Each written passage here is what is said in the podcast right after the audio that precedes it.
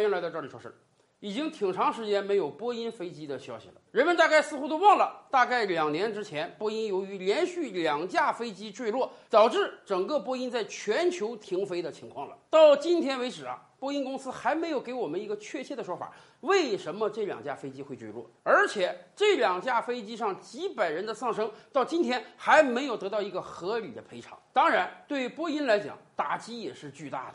两架飞机坠毁之后，全球停飞啊！本来波音737 MAX 这款飞机卖的是很好的，产能都排到后年了，全球拿了几千架的订单啊。然而，就因为波音集团内部的急功近利，导致了一个不成熟的产品被过早的推向了市场，以至于两场空难的发生。那么，这几千架订单，那几乎就是化为泡影啊！而且。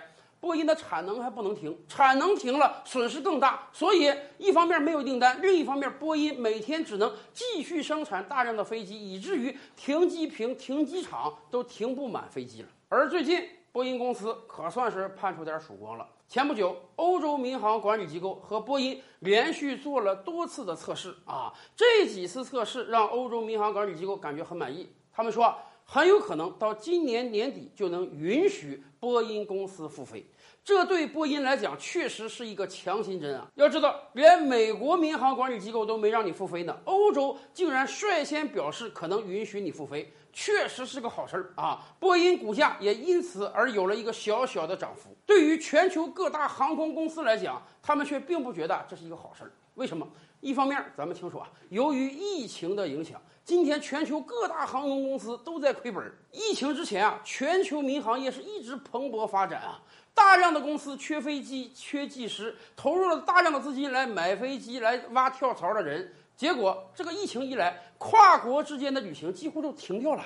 像韩国说，他们每个月访韩客人啊，已经下落了原来的百分之一了。而国内的民航航线也没有太多客源，以至于有的国家甚至推出那种。无目的地航班什么意思？为了缓解很多人长时间坐不了飞机的苦恼啊！哎，你在我这个机场登机，上去飞一圈，飞一个小时、两个小时，回来之后还在我这个机场下来，就是为了让你感受一下坐飞机是什么感觉。这样一个状态，大量的空姐、机师失业，大量的飞机被封存，航空公司自己能不破产就不错了，哪还有闲钱买新的客机呀？而且。对于很多航空公司来讲，哎，本来我跟波音订了很多架飞机，哎，正好你出这个事儿了。你看各国航空都不让你飞，所以我可以堂而皇之的要求取消订单。可是如果欧洲、美国相继允许波音复飞，那么对不起，恐怕波音生产出那些机型就得交付了，交付你就得花钱了。所以对于各大航空公司来讲，他们还真是盼着波音能够再停飞一段时间才好呢，而且。对于广大的航空乘客来讲，这也是个问题啊，因为大家挥之不去的梦魇就是，为什么世界上最先进的飞机刚刚推出才一两年，竟然接二连三的掉下来，而到今天为止，波音没有给世人一个交代，问题出在什么地方？甚至波音公司打算把 MAX 取消掉，以后都称737八型客机，以便不让人回想起这个痛苦的经历。所以，对于广大乘客来讲，以后可能要多一道手续了 啊！在你买机票的时候，一定要反复询问航空公司，我乘坐的这个机型是什么机型？是空客还是波音？